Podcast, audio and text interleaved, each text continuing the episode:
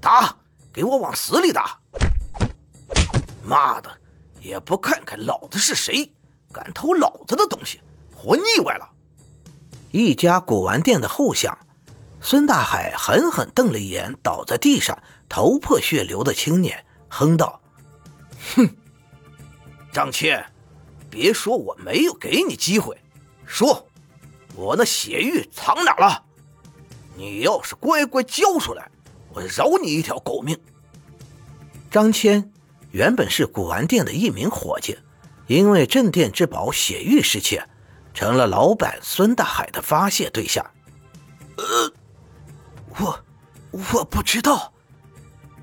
张谦咳了一口血，死死捂着脑袋，目光却定格在穿着袜子的脚板上，里面赫然是古玩店失窃的血玉。你他妈找死！孙大海咬牙切齿说了一句，然后对打手吩咐道：“不要把这里弄脏了。”把这个吃里扒外的东西拖出去，手脚全都给我打断，看他以后还敢不敢偷老子的东西。说完，孙大海冷冷地瞥了躺在血泊中的张谦一眼，转身往里面走去。几个打手立马去拉张谦的脚，把张谦拖了出去。很快，毫无反抗之力的张谦被拖到了旁边一个小巷子里。几个打手手里的铁棍毫不客气地朝他的手关节和脚关节砸了过去，强烈的剧痛让他脑袋一阵天旋地转，很快便晕了过去。等到打手们见张谦没了反应，这才一一离开。就在打手离开的一瞬间，张谦伤口上的血液滴落，滴在了血玉上，惊奇的一幕发生了。血玉在沾染了血迹后，发出了五彩斑斓的光芒。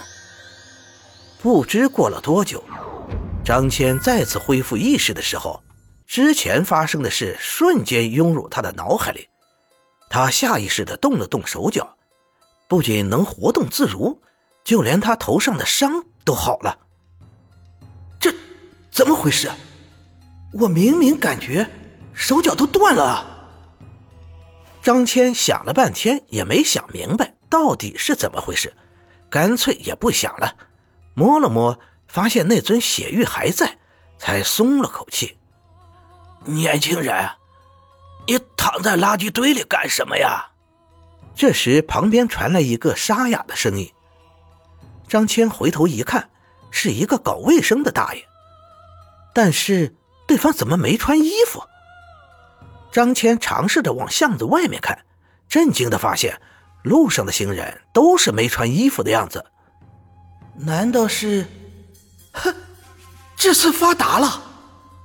难道是因为大脑受到了重创，影响了脑电波，从而获得了透视技能？张谦一阵狂喜。至于真正的原因是什么，为什么会离奇有了透视的功能？